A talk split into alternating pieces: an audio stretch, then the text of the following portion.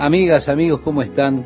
Es un gusto estar con ustedes nuevamente y le animo a que siga con nosotros en el estudio apasionante de los salmos, además de todo el entorno que rodea este maravilloso libro. El Salmo 62 también es Salmo de David y continúa diciéndonos, en Dios solamente está acallada mi alma, de Él viene mi salvación, Él solamente es mi roca. Quiero, estimado oyente, que usted recuerde que en el Salmo 61 él decía, llévame a la roca que es más alta que yo. Por eso decimos, continúa diciendo, porque él expresa ahora que él es mi roca, él solamente es mi roca.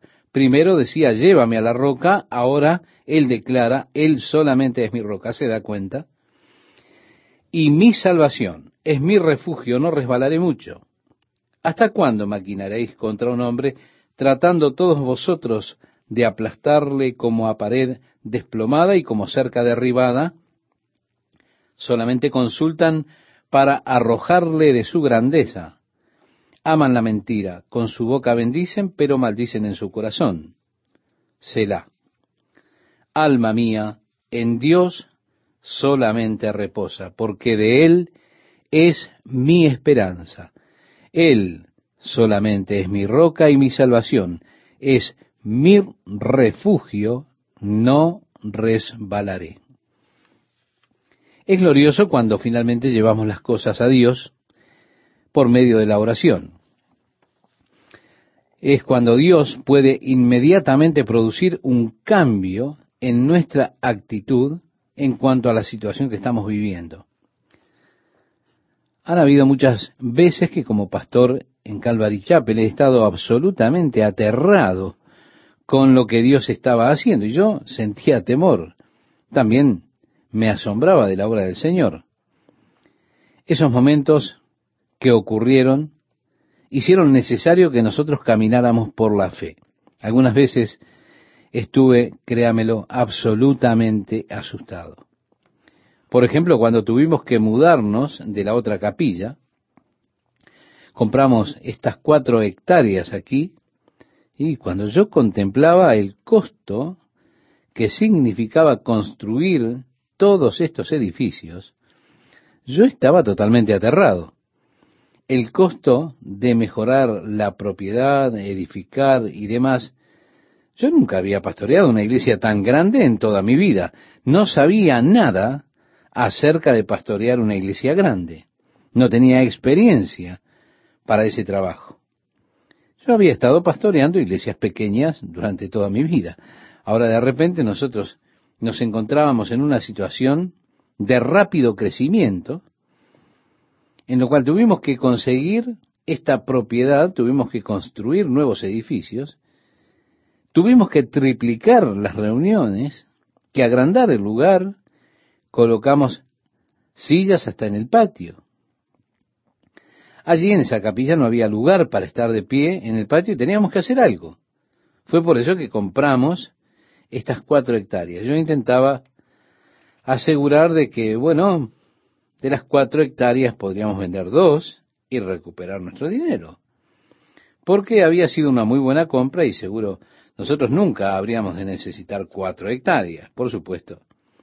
Esta era mi fe de lo que Dios podía hacer. Esto es por lo que usted realmente no puede decir, bueno, nuestro pastor tiene una gran fe, de ninguna manera. Yo estaba arrepintiéndome tan rápido como podía. Y cuando iba manejando, conduciendo mi auto, desde la otra iglesia, listo para ir a mi casa, estaba parado esperando que la luz cambiara en el semáforo. Miré esas cuatro hectáreas de terreno y mi corazón se consternó. Le diré, yo le dije al Señor, ¿qué vamos a hacer? ¿Se da cuenta? Los pensamientos me pasaban por mi cabeza.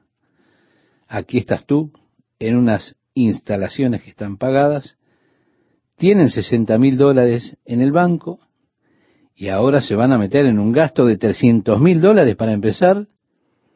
125 mil solo para el estacionamiento y las mejoras de la calle. Y eso ni siquiera incluye comenzar a construir. ¿Y qué si no funciona? ¿Qué si la asistencia empieza a decaer? ¿Qué pasará si las cosas van mal?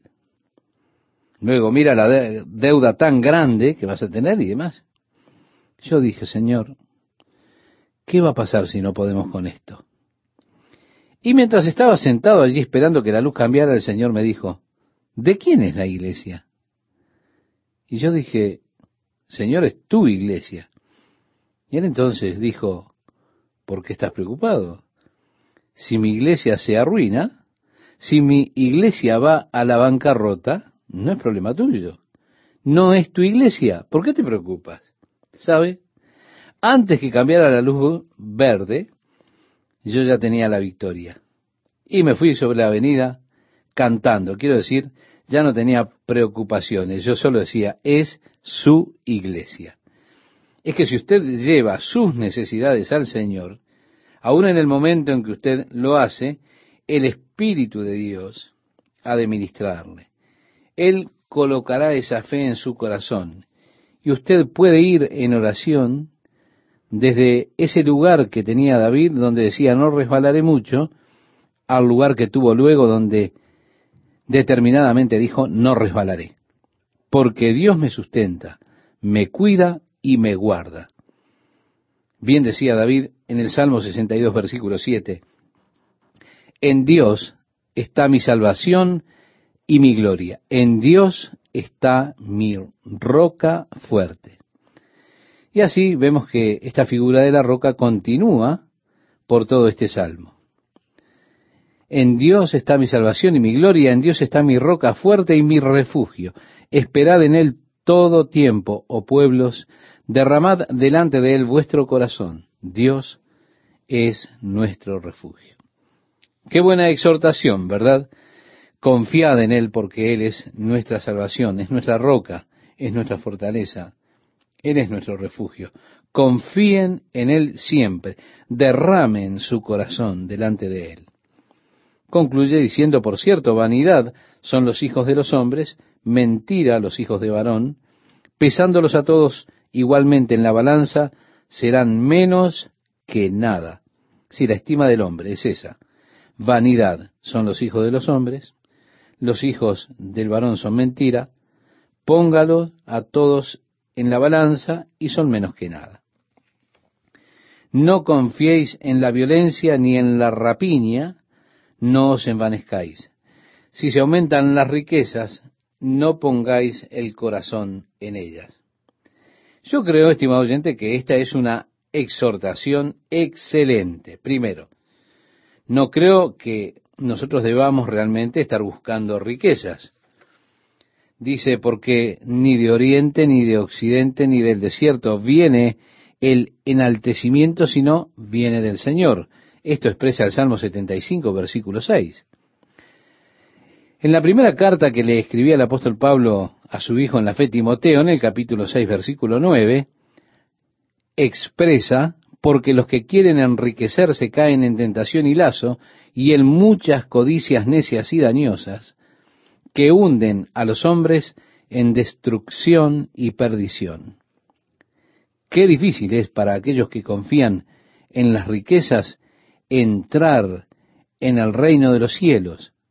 Decía el Señor Jesús, es más fácil pasar un camello por el ojo de una aguja que entrar un rico en el reino de Dios. También en el libro de Proverbios, en el capítulo 23, verso 4, nos dice, no te afanes por hacerte rico. Nosotros realmente deberíamos primero buscar el reino de Dios y su justicia, y todas estas cosas serán añadidas, nos dice el Evangelio de Mateo capítulo 6, versículo 33. Pero Dios debería buscar, entre otras cosas, añadirle riquezas a usted, y si las riquezas aumentan, Dios tal vez lo bendiga financieramente. Ahora, si Él lo hace, yo le exhorto a que usted no ponga su corazón en las riquezas. Este Salmo 62 continúa diciéndonos en el versículo 11, una vez habló Dios, dos veces he oído esto, que de Dios es el poder y tuya, oh Señor, es la misericordia. Y así concluye nuestro Salmo. Entramos en el Salmo 63, que también es de David, y ocurre, es interesante, que nosotros nos ubiquemos en el cuadro histórico en el que se producen estos salmos. Ocurre cuando él estaba en el desierto de Judá. Desde el lado oeste de Jerusalén está el valle costero, valles fértiles, hermosos naranjales, damascos, peras, huertos de duraznos y demás. Ahora, desde el lado este de Jerusalén está el desierto de Judea, allá afuera de Jerusalén. Más allá de Betania comienza a desplegarse la gran área de la grieta africana hacia el área del Mar Muerto, 365 metros por debajo del nivel del mar en la superficie allí. Esa área desde el este de Jerusalén no tiene casi nada de lluvia, tal vez ocurran lluvias de 25 milímetros al año. Es un área realmente desértica. Por eso es conocido como el desierto de Judea. David pasó un buen tiempo allí mientras huía de Saúl. Este salmo comienza diciéndonos, Dios, Dios mío eres tú. De madrugada te buscaré, mi alma tiene sed de ti. Quiero decirle, usted puede quedarse muy sediento en ese desierto. Realmente el obispo Pike murió de sed allí en el desierto de Judea, en su búsqueda del Cristo histórico. Fue una pena que él, en lugar de buscar al Cristo histórico, no buscara al Cristo vivo. Quizá todavía andaría por allí. Estaría con vida este obispo. Decía el salmista, mi alma tiene sed de ti, mi carne te anhela en tierra seca y árida donde no hay aguas para ver tu poder y tu gloria, así como te he mirado en el santuario. David está mostrando y utilizando la aridez del desierto para hablar de la aridez de su propia alma.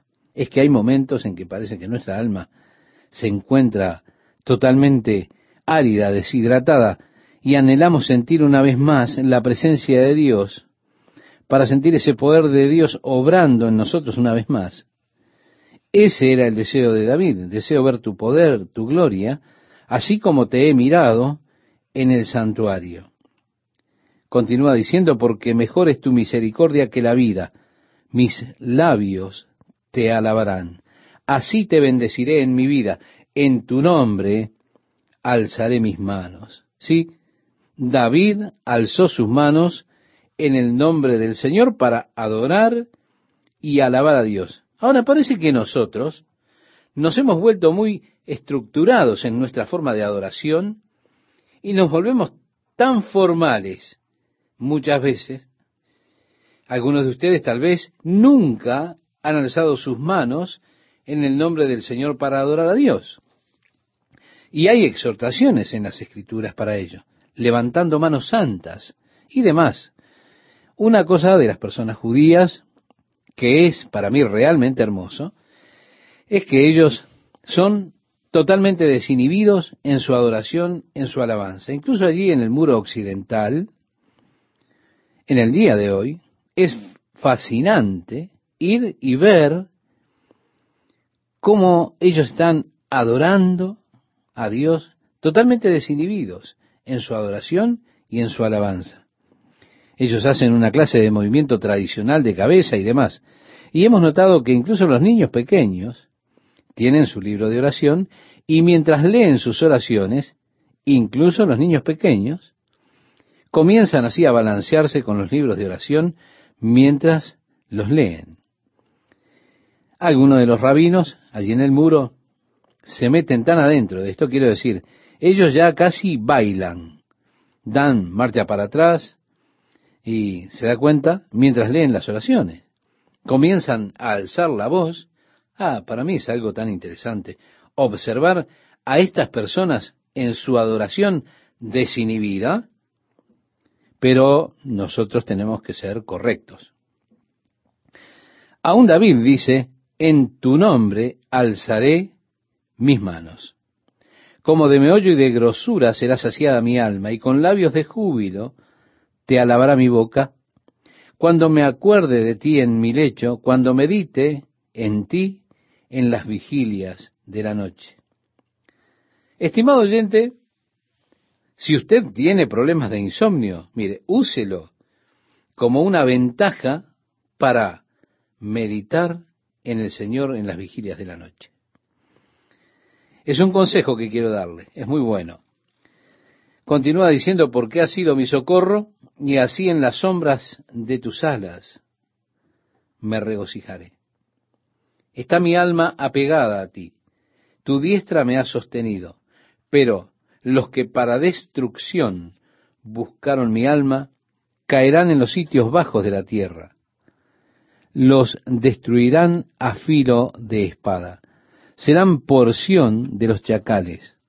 Pero el rey se alegrará en Dios.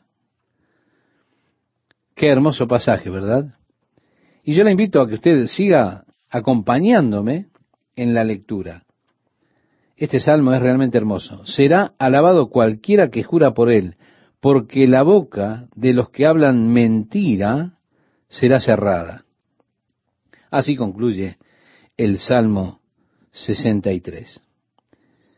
Entrando ya en el Salmo 64, otro salmo de David, él dice, escucha, oh Dios, la voz de mi queja, guarda mi vida del temor del enemigo. Quiero decirle, estimado oyente, que el temor es algo horrible.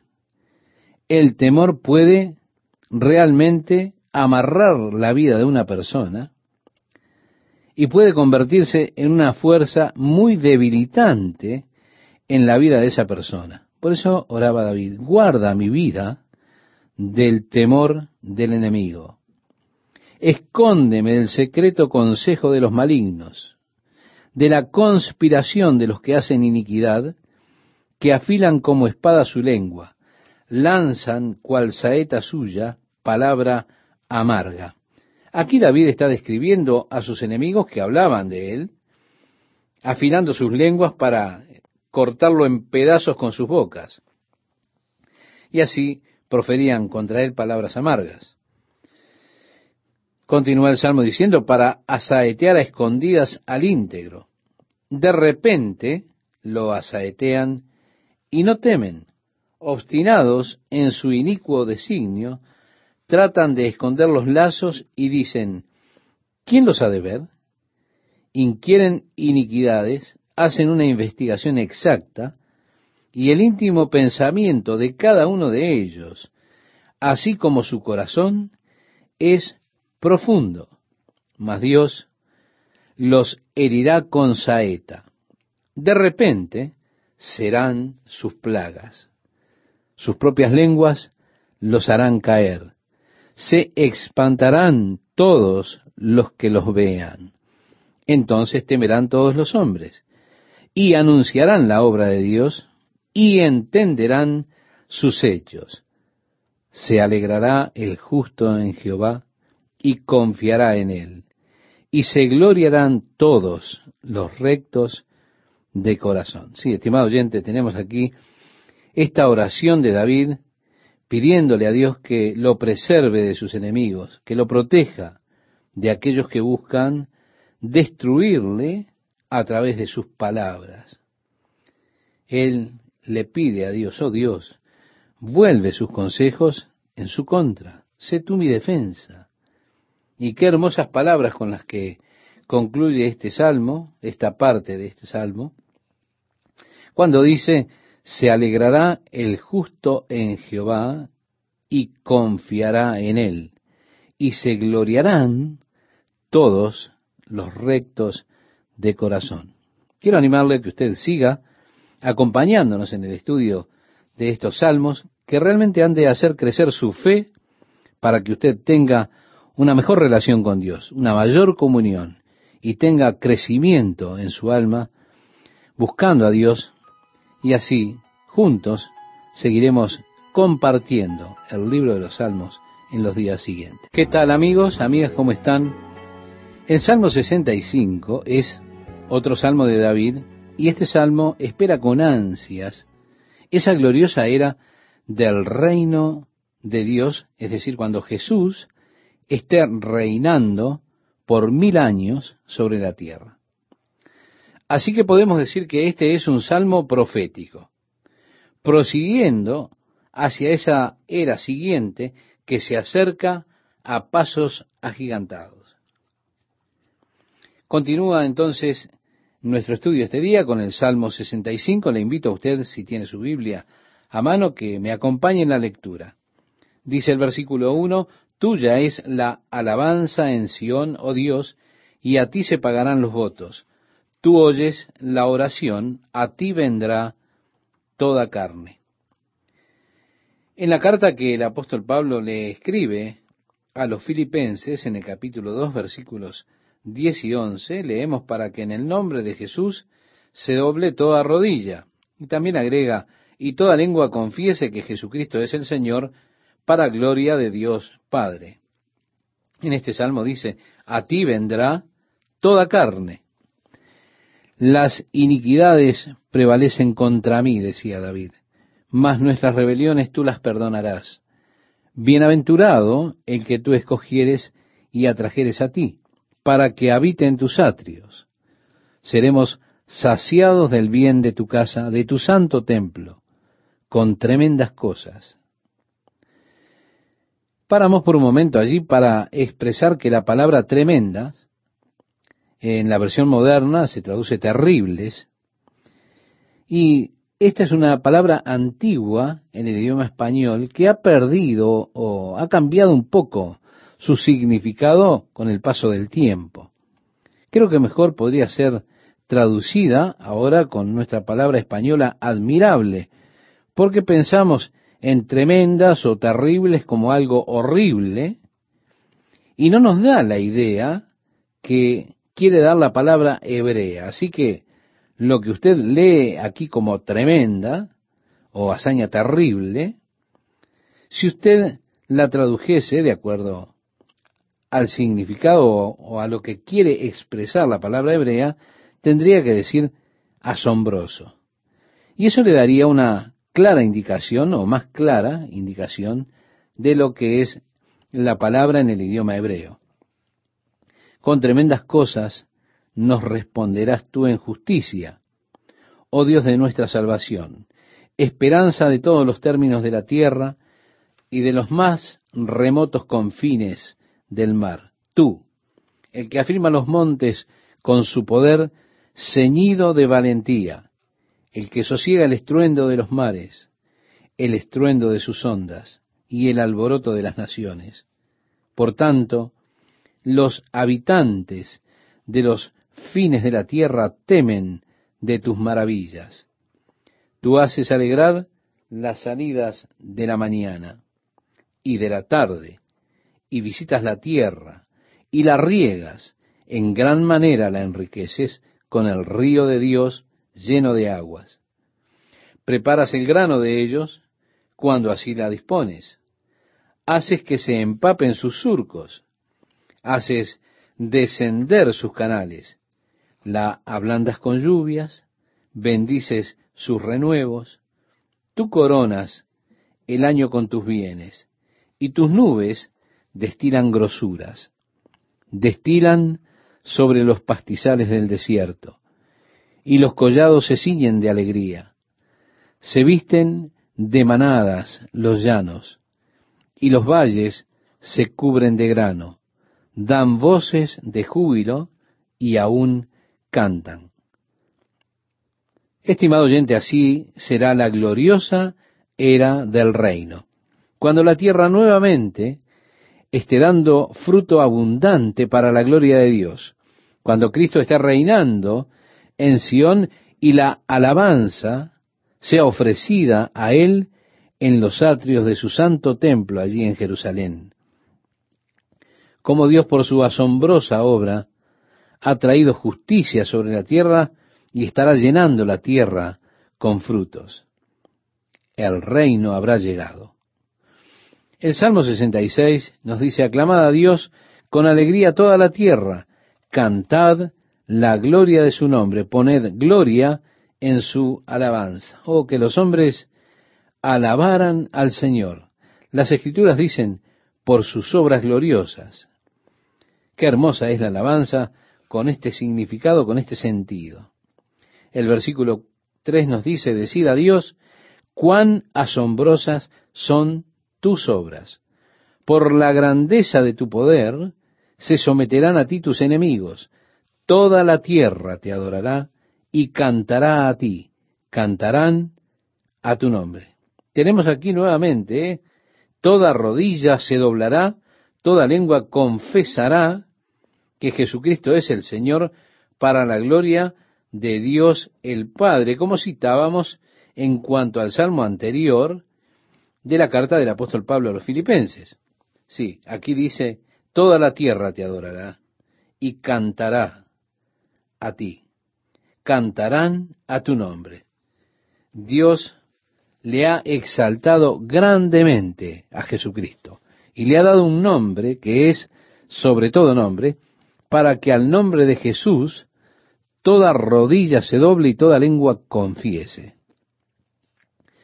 Volviendo a nuestro salmo en el verso 5 leemos, venid y ved las obras de Dios, temible en hechos sobre los hijos de los hombres. Volvió el mar en seco. Por el río pasaron a pie. Allí en él nos alegramos. Él señorea con su poder para siempre. Sus ojos atalayan sobre las naciones. Los rebeldes no serán enaltecidos. Selah. Bendecid, pueblos, a nuestro Dios, y haced oír la voz de su alabanza. Él es quien preservó la vida a nuestra alma, y no permitió que nuestros pies resbalasen.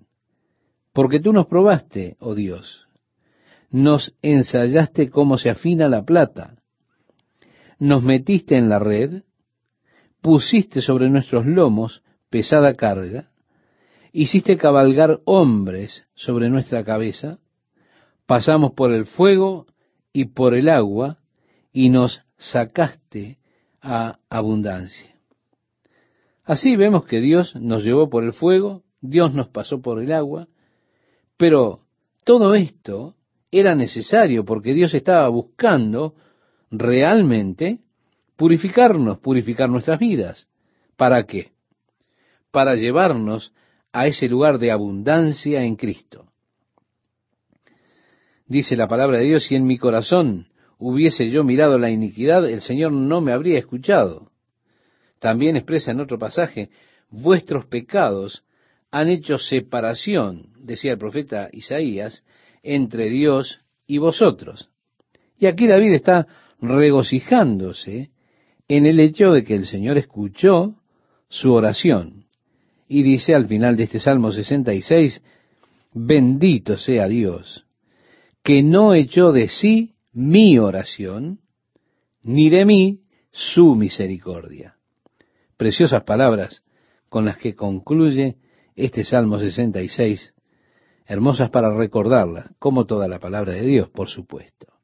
Entramos al Salmo 67 donde expresa Dios tenga misericordia de nosotros y nos bendiga, haga resplandecer su rostro sobre nosotros.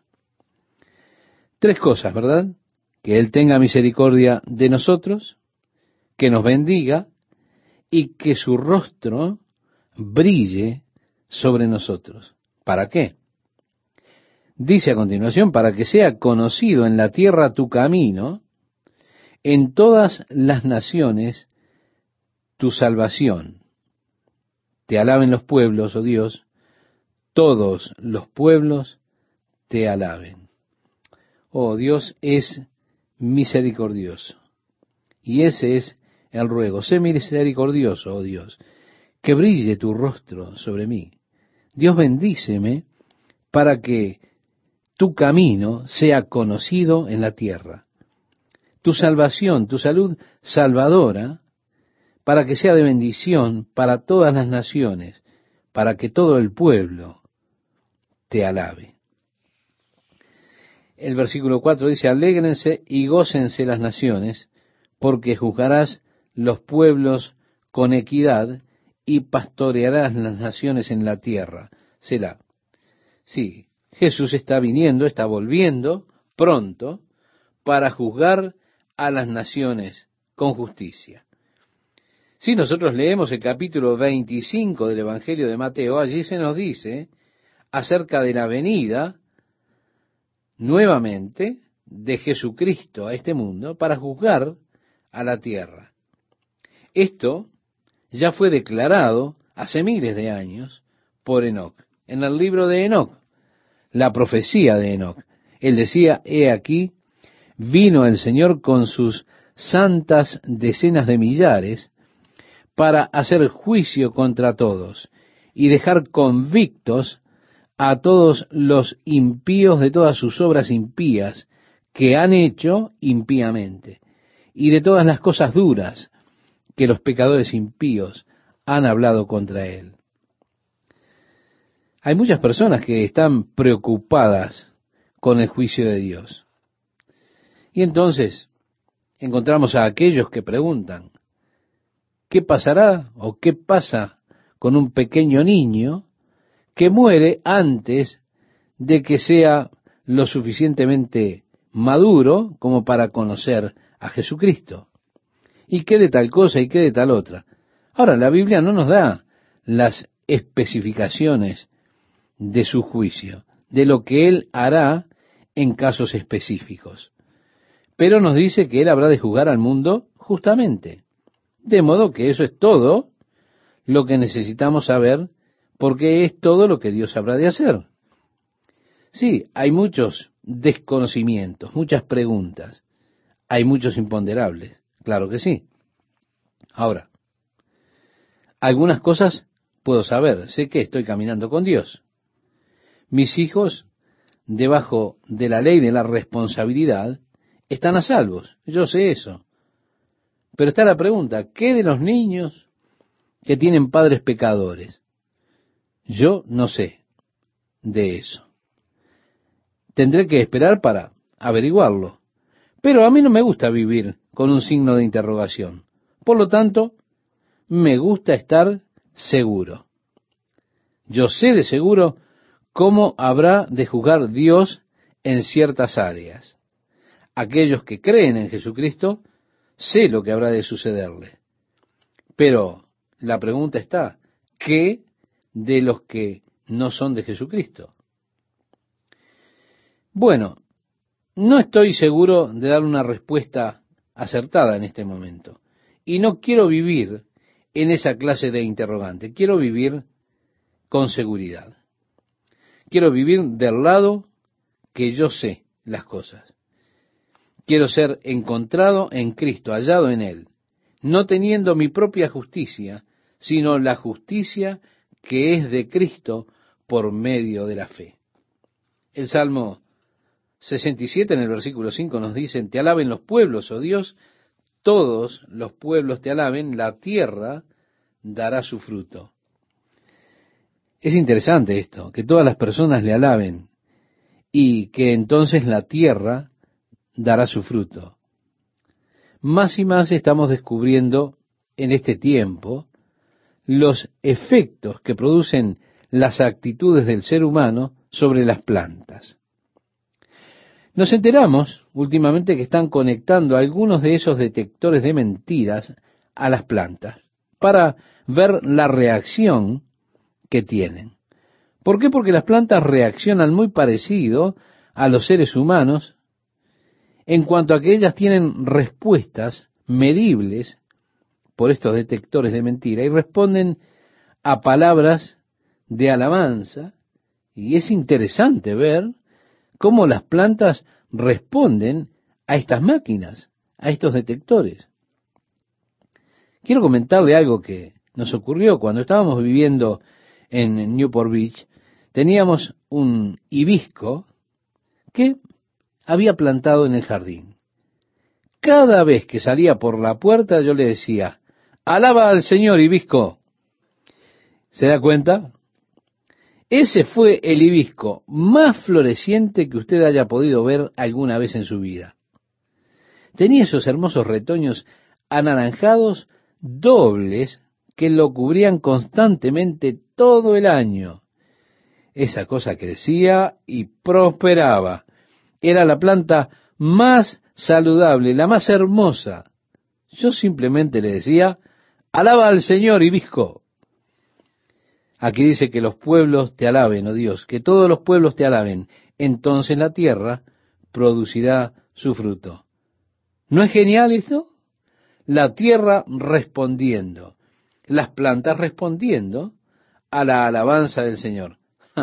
ahora si vengo a su casa y veo que todas sus plantas están marchitas, usted entonces será un tipo sospechoso. El Salmo 67, versículo 7 nos dice, bendíganos Dios y témanlo todos los términos de la tierra. El Salmo comienza con una plegaria por bendición y termina con una certeza de bendición.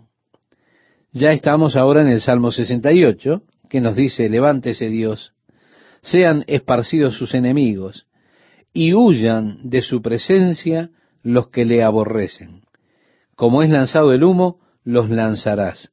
Como se derrite la cera delante del fuego, así perecerán los impíos delante de Dios. Así que vemos que es algo en contra de los enemigos de Dios. Él pide que sean esparcidos, que huyan como humo que se disipa, que es llevado por el viento. Así expulsa, los pedía el salmista. Como la cera se derrite delante del fuego, así perezcan en la presencia de Dios. Mas los justos se alegrarán, dice el versículo 3, se gozarán delante de Dios y saltarán de alegría.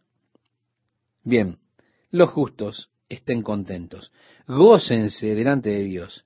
De hecho, lo que dice es, regocíjense abundantemente. Cantad a Dios, cantad salmos a su nombre, exaltad al que cabalga sobre los cielos. Ja es su nombre, alegraos delante de él. El Ja que encontramos en este salmo es el yo soy. Usted, por ejemplo, lo encuentra en el nombre Yeshua o en Yahosafat. Muchas diferentes contracciones que tiene con este ya. Pero para nosotros, la más importante es Yeshua, que es el nombre hebreo de Jesús. Exaltad al que cabalga sobre los cielos. Ja es su nombre. Alegraos delante de él. Padre de huérfanos y defensor de viudas. Es Dios en su santa morada. Dios hace habitar en familia a los desamparados, saca a los cautivos a prosperidad, mas los rebeldes habitan en tierra seca. Oh Dios, cuando tú saliste delante de tu pueblo, cuando anduviste por el desierto, Selah, la tierra tembló. También destilaron los cielos ante la presencia de Dios. Aquel Sinaí tembló delante de Dios del Dios de Israel. Abundante lluvia esparciste, oh Dios, a tu heredad exauta, tú la reanimaste. Los que son de tu grey han morado en ella. Por tu bondad, oh Dios, has provisto al pobre. El Señor daba palabra, había grande multitud de las que llevaban buenas nuevas. Huyeron, huyeron reyes de ejércitos y las que se quedaban en casa repartían los despojos. Bien que fuisteis echados entre los tiestos, seréis como alas de paloma cubiertas de plata, y sus plumas con amarillez de oro. Cuando esparció el omnipotente los reyes allí, fue como si hubiese nevado en el monte Salmón. Monte de Dios es el monte de Basán, monte alto el de Basán. ¿Por qué observáis, oh montes altos? al monte que deseó Dios para su morada, ciertamente Jehová habitará en él para siempre. Bien, en otras palabras, él ve las otras montañas como que tuvieran envidia y estuviesen celosas porque Dios escogió el monte de Sión para habitar. Y así dice, ¿por qué observáis, o montes altos. ¿Se da cuenta? Nosotros somos los altos, deberíamos ser nosotros. Los carros de Dios se cuentan por veintenas, continúa diciendo aquí en este salmo, por veintenas de millares de millares. El Señor viene del Sinaí a su santuario, subiste a lo alto. Ahora tenemos entonces aquí una profecía en relación a Jesucristo, profecía que es citada por el apóstol Pablo, cuando él dice en su carta a los Efesios, subiste a lo alto, cautivaste la cautividad, tomaste dones para los hombres y también para los rebeldes, para que habite entre ellos a Dios. Decía el salmista, el apóstol Pablo, citando esto, reitero en Efesios, dice, subiendo a lo alto, llevó cautiva la cautividad y dio dones a los hombres. Y él mismo constituyó a unos apóstoles, a otros profetas, a otros evangelistas, a otros pastores y maestros, a fin de perfeccionar a los santos para la obra del ministerio, para la edificación del cuerpo de Cristo. El hombre completo, el conocimiento del Hijo de Dios, la medida, la estatura, la plenitud, la imagen de Cristo y demás. Sí, el apóstol Pablo cita esto, que él subiendo a lo alto, cautivó la cautividad. Pero déjeme decirle, estimado oyente, para llevar cautiva la cautividad, Jesucristo primero tuvo que descender a las partes más bajas de la tierra para librar a los que allí estaban cautivos. ¿Cómo están amigas, amigos? Es un gusto para mí estar con ustedes nuevamente en una nueva emisión de la palabra de Dios para hoy. El versículo 18 dice, subiste a lo alto. Aquí tenemos una profecía que apunta directamente a Jesucristo, el apóstol Pablo la cita en la carta que él le escribe a los Efesios en el capítulo 4. Él dice, subiendo a lo alto, llevó cautiva la cautividad y dio dones a los hombres.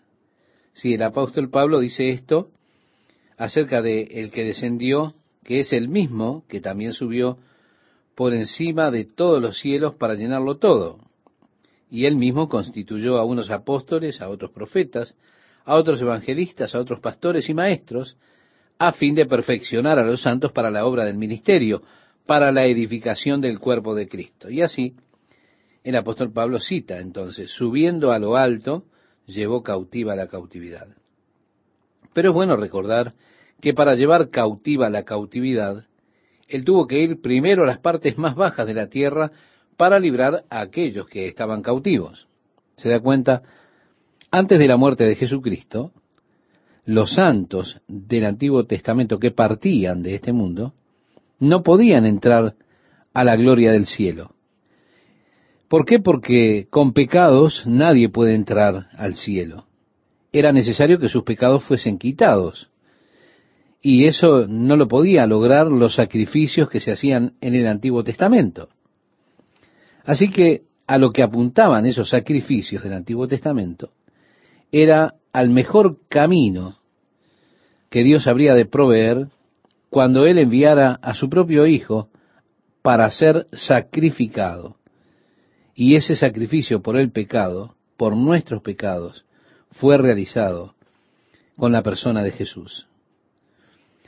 Dice, sabiendo que fuisteis rescatados de vuestra vana manera de vivir, la cual recibisteis de vuestros padres, no con cosas corruptibles como oro o plata, sino con la sangre preciosa de Cristo, como de un cordero sin mancha y sin contaminación. Esto lo decía el apóstol Pedro en su primera carta, versículos 18 y 19. Así que debido a que la sangre de los bueyes y los machos cabríos no podían quitar los pecados, sino solo podían hablar del mejor sacrificio que habían de venir, sus pecados, es decir, los pecados de esos santos del Antiguo Testamento que partían antes de la muerte de Jesucristo, los pecados de ellos eran cubiertos.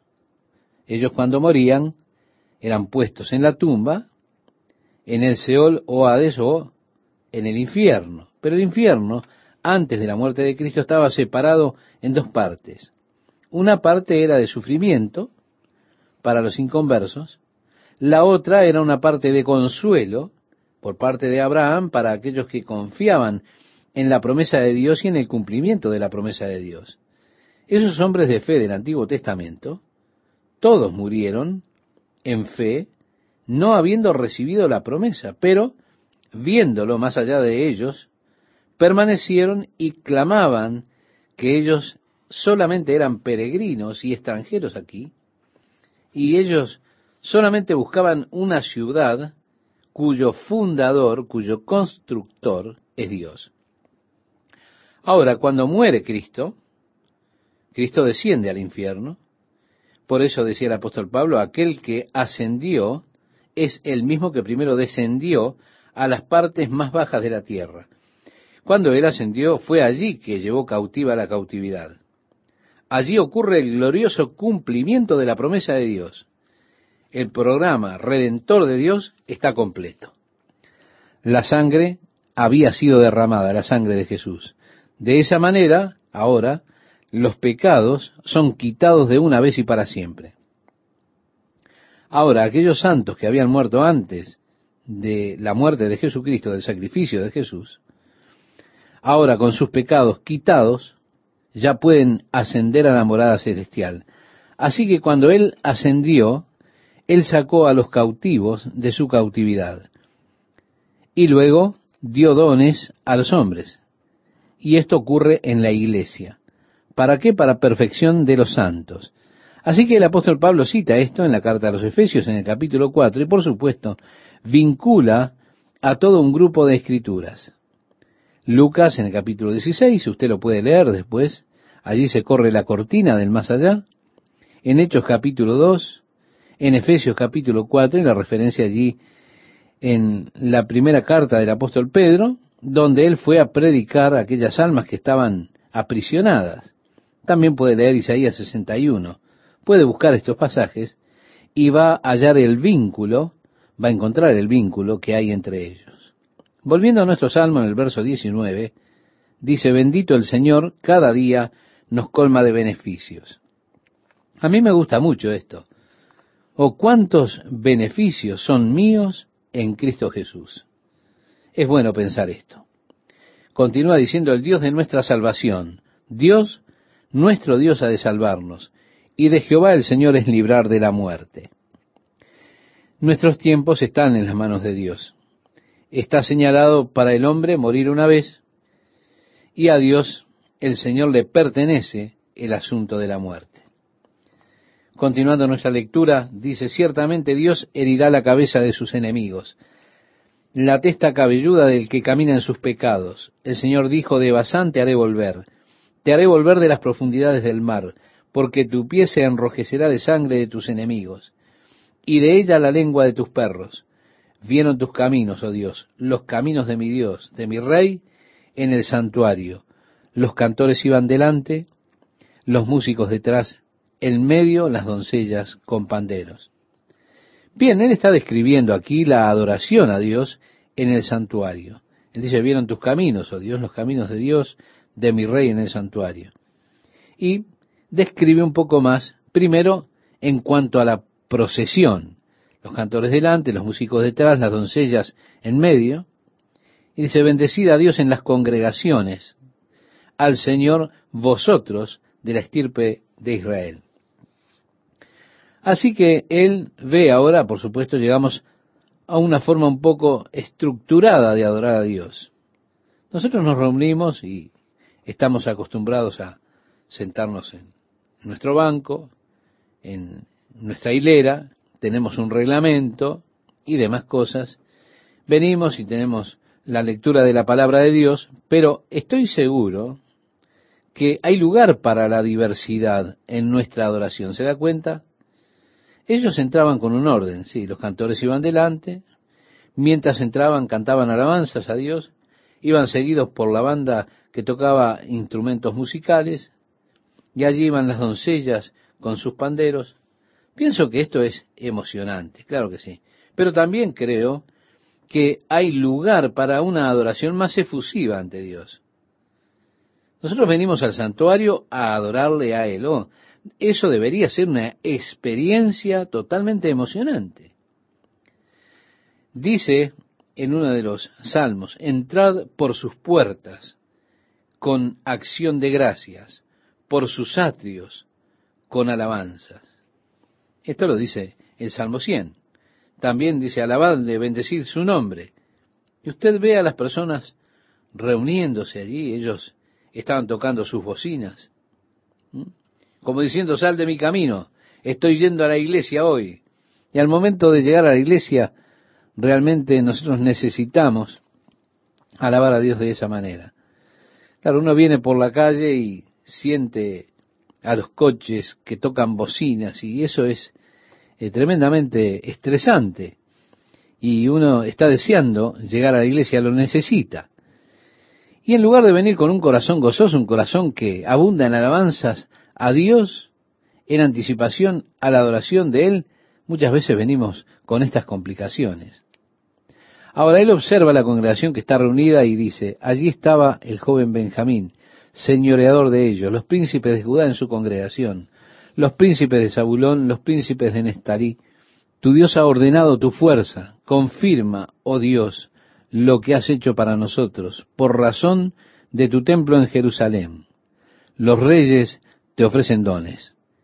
Esto, por supuesto, es otra vez algo que nos invita a esperar la era del reino, cuando los reyes de la tierra vengan y ofrezcan sus presentes ante Cristo. Reprime la reunión de gentes armadas, la multitud de toros con los becerros de los pueblos, hasta que todos se sometan con sus piezas de plata. Esparce a los pueblos que se complacen en la guerra. Vendrán príncipes de Egipto. Etiopía se apresurará a extender sus manos hacia Dios reinos de la tierra, cantad a Dios, cantad al Señor, al que cabalga sobre los cielos de los cielos, que son desde la antigüedad. He aquí dará su voz, poderosa voz. Atribuid poder a Dios. Sobre Israel es su magnificencia. Y su poder está en los cielos. Temible eres, oh Dios, desde tus santuarios. El Dios de Israel, Él da fuerza y vigor a su pueblo. Bendito sea Dios. Sí, estimado oyente, la gloriosa adoración a Dios que ocurrirá en la era del reino será extremadamente emocionante. Los cantores estarán llegando con sus instrumentos allí, las doncellas con sus panderos y todo lo demás. Y la congregación cuando se levante para adorar a Dios. El Salmo 69, que viene a continuación, es un salmo mesiánico, o sea, es un salmo profético en relación directa a Jesucristo. Hay muchas escrituras en los salmos aquí que hacen referencia a Jesucristo. Comienza diciendo, sálvame, oh Dios, porque las aguas han entrado hasta el alma. Estoy hundido en cieno profundo, donde no puedo hacer pie. He venido a abismos de aguas, y la corriente me ha anegado.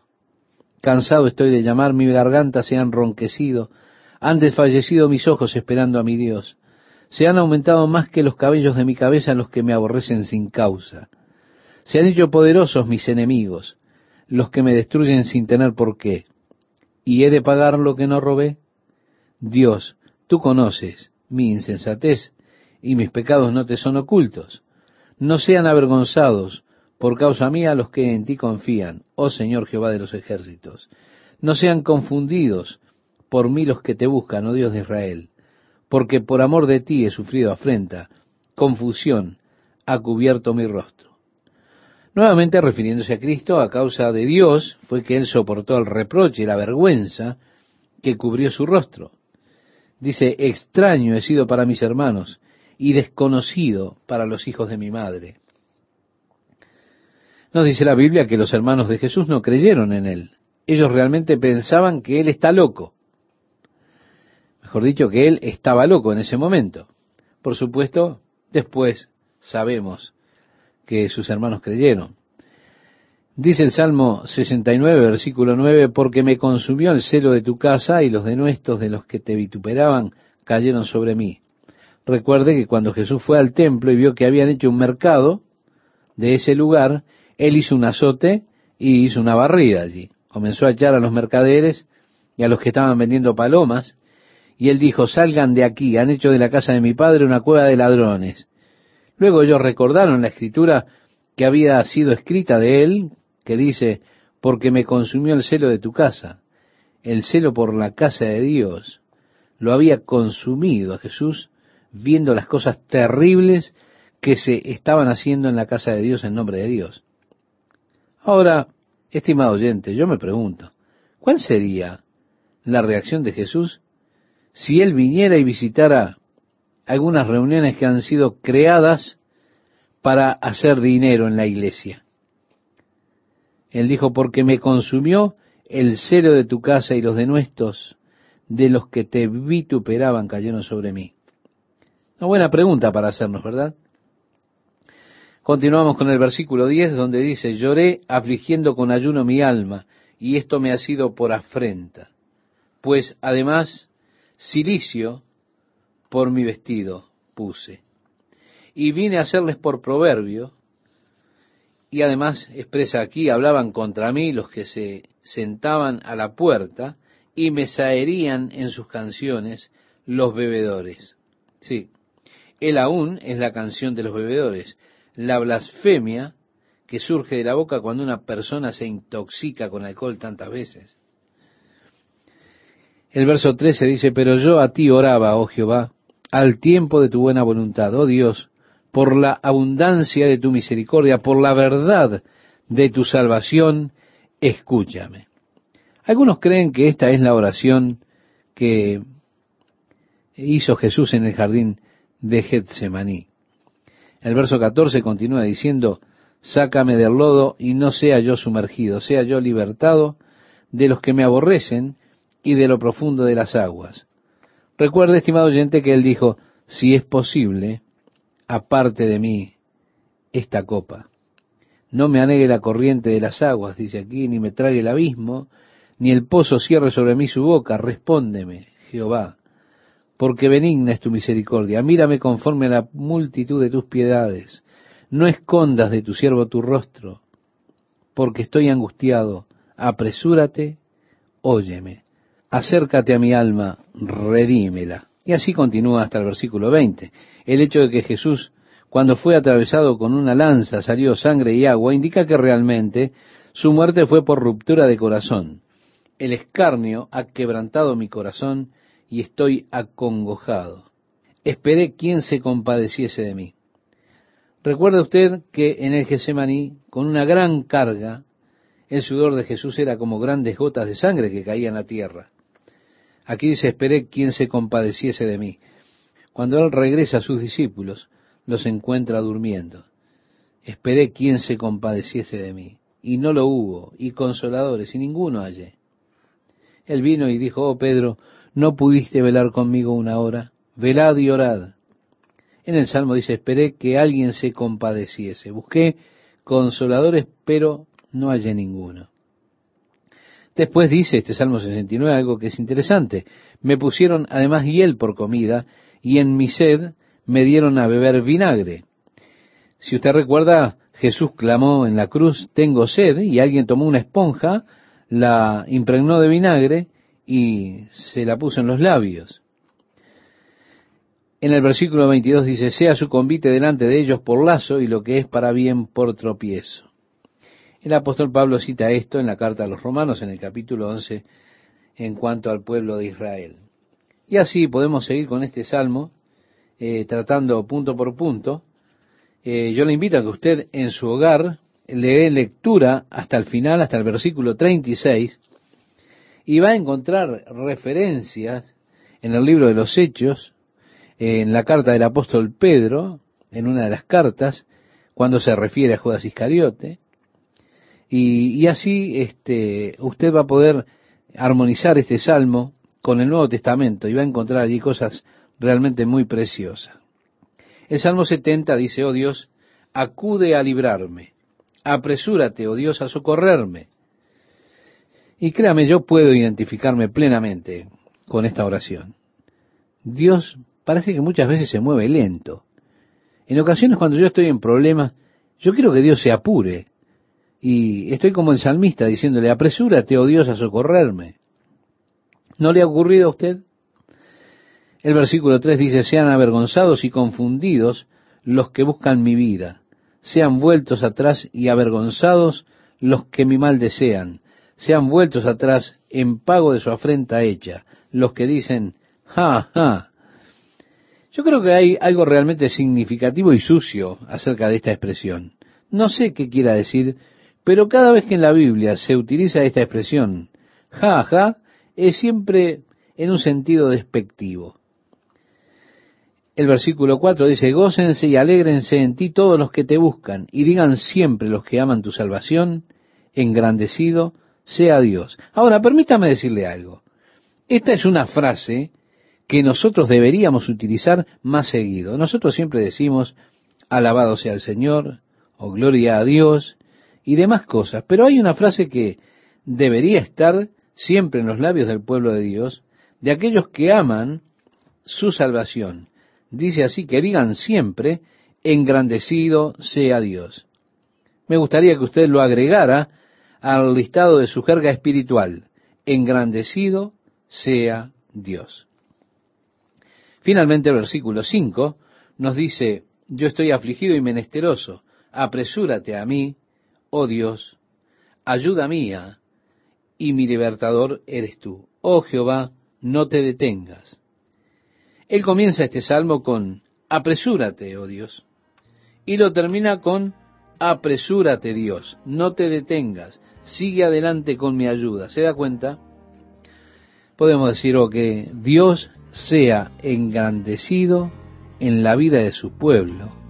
Y eso es lo que yo deseo, estimado oyente, para esta semana.